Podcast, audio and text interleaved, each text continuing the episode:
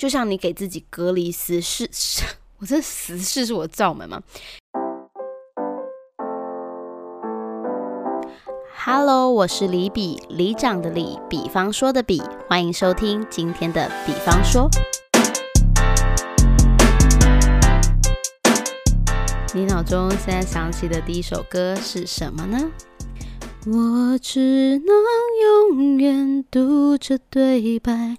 读着我给你的伤害，我原谅不了我，就请你当作我已不在。我睁开双眼看着空白，忘记你给我的期待。读完了依赖，我很快就离开。啊！我把它唱完了，我把它唱完了。这一集要聊伤口，所以我选择了唱这首。我好像已经十几年没有听过，也没有唱过的一首歌，叫做《搁浅》。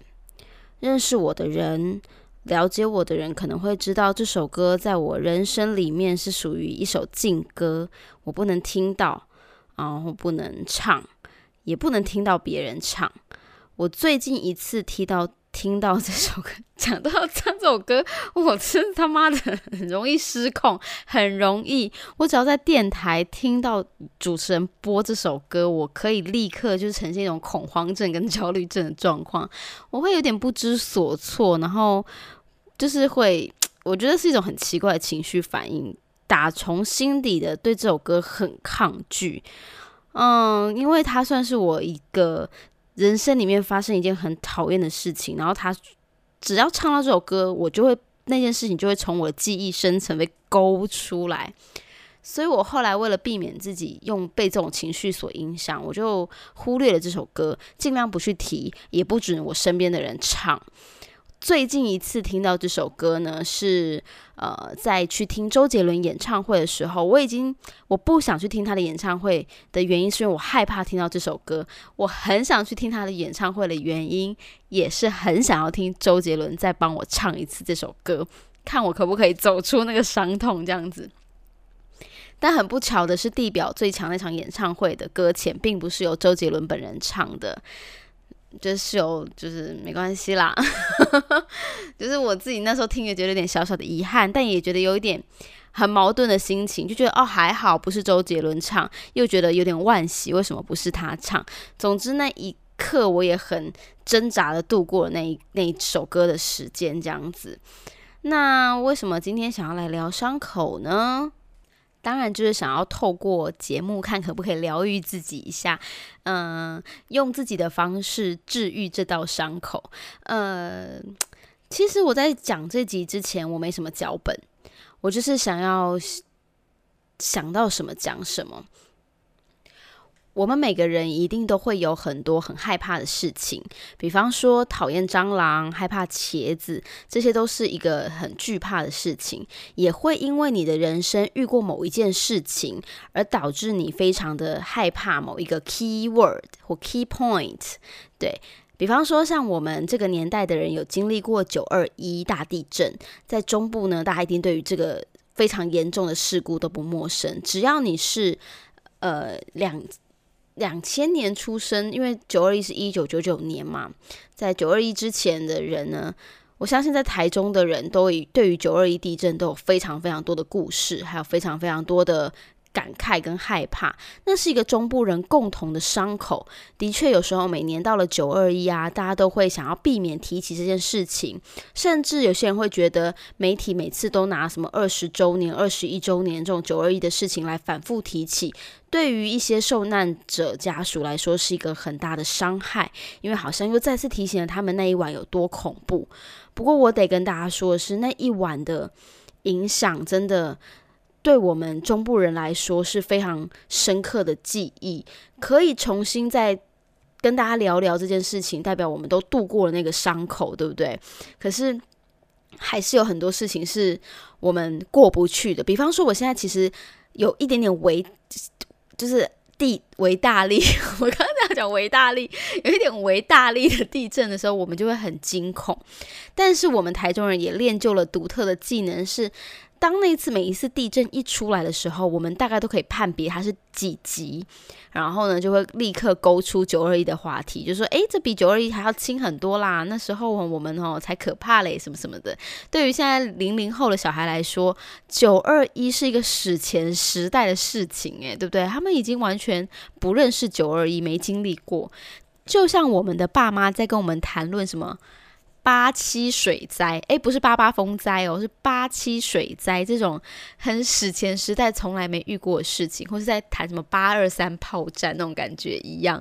就是现在年轻人好像已经不知道九二一地震当时对中部造成多么多少人的死伤，然后也不知道曾经有什么操场隆起来之类这种很恐怖的事情，他们会觉得是课本上的事情。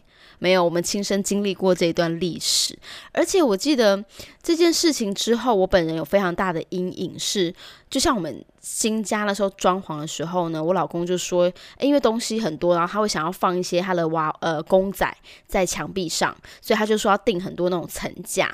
我就坚决 say no，我超级害怕那种层架。我不知道你们有没有这样的，就是害怕，就是因为那时候九二一的时候呢。地震摇起来的时候，我头上我的床的正上方就是那种 L 型的层架，它就是完全空的，它就是一个板子粘在墙壁上那种。然后我会放很多娃娃啊，或者是什么闹钟在上面。哇靠，那个整个噼里啪啦滚下来，我真的吓坏了。所以我后来呢，房子我都很害怕这种。直接砍在墙壁，呃，直接钉在墙壁上那种 L 型层架，我觉得那种地震一来都很恐怖，所以这是我在九二一过后最大的一个改变，你知道吗？所以很多事情啊，它发生了之后呢，在你身上一定会留下某一些阴影，或是某一些你不想再去碰触、不想再去回想的回忆。但是如果伤口忘得掉，它就不是足以造成伤口了嘛？它一定就是你一个忘不掉的一段过去。呃，讲到九二一，当然是属于一种天灾啦，它是一种，嗯，整个台湾人、整个中部人共同的记忆。讲到我们个人的伤害呢，个人的伤口呢，其实当然就会来自于你的生活、你的感情，甚至于你的职场。我们可能刚到职场的时候，遇过很凶的主管呐，或是遇过那种很。难的专案呐，都会让你印象深刻很久很久，所以这也是为什么老人很爱忆当年的原因。我们现在也渐渐进入了那个忆当年的时期了，对不对？对，所以，嗯，我一直觉得治愈伤口最好的方法就是不去看它，超级逃避。我是一个超级逃避的人，所以你看我逃避这伤口，逃避了十二年以上吧，不知道。所以对我来说啊，很多人都问我说：“哎，你为什么治愈治愈你人生的伤口啊？你人生有没有什么过过不去的坎啊，或什么之类的？”我都告诉他，跨不去的坎就转身，对不对？过不去的伤口就盖住它。我觉得有时候逃避真的没有什么不好，亲爱的逃避啊！哦，不是要唱这首歌是不是？我的意思是说，伤口它就是一直在那边。这一件伤害你的事情呢，它其实已经发生了。你去检讨它，你去呃痛恨它，或是你去忽略它，都是一种选择。那我会选择一个对你的心情影响最小的，所以我会选择不治疗。不去看它，我才会选择一直逃避它。不过这有一个好处，就是日日子啊，生活一直在往前走。你要刻意的把这件东西放在那边，提醒自己它是一个伤口，但不要去想起它，因为生活中有太多需要记忆的事情了。这个伤口它只是你人生发生的一小点儿，所以如果可以的话呢，我会建议就是把伤口放在那边，那是一个人生的记忆，你不求它治疗好。你不求他完全，你可以完全忘记这件事情，或是再次想到这件事情之后已经云淡风轻，这是代表你治愈好了嘛？你不要要求自己可以做到这么伟大的事情，所以你只要求他不要恶化就好。不要每次想到这件事情，你都还是痛心欲绝啊，耿耿于怀啊，还在那边想为什么我当时要做这个决定。不要再想这件事情了，那就把那个伤口放在那边，觉得它就是一个人生的记忆。也许刚开始发生的时候，前三个月你好痛好痛，前六个月你好痛好痛，但是一年过后、两年过后，那个伤口呢？他还会在吗？Yes，他还会在。Maybe 他已经有一道疤痕了，但是也许已经不会痛了。但不会痛是一回事，我可能还是会想起他。也许十年是一个痛，二十年就不是了。不管他会不会痛，总有一天，他也会从你的记忆里慢慢的被淡忘。所以，面对你人生的伤口呢？也许你是被劈腿，也许你是失恋，也许你是正要结婚却发现老公是个烂人，然后你要选择抽离他，这都是好大好大的伤口。要面对这些伤口呢？有些人选择盖上，不去想他；也有人对此耿耿于怀。其实不管怎么做，我觉得都是过一天嘛。我也没有说可以完全不去想他。我觉得那时候我在面对这个这种。失恋的伤口的时候，我就是选择自己大哭特哭，哭他个三天三夜。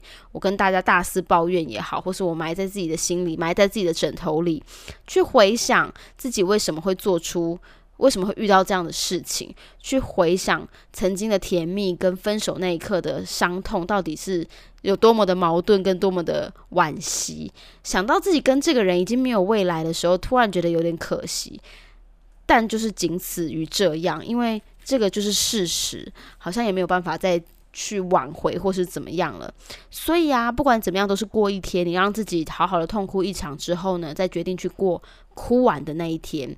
每一天起床的时候，都告诉自己，我今天好像过得比较好了哦。所以我并不建议说那些刚刚面对失恋伤口的人啊，你可能会选择呃。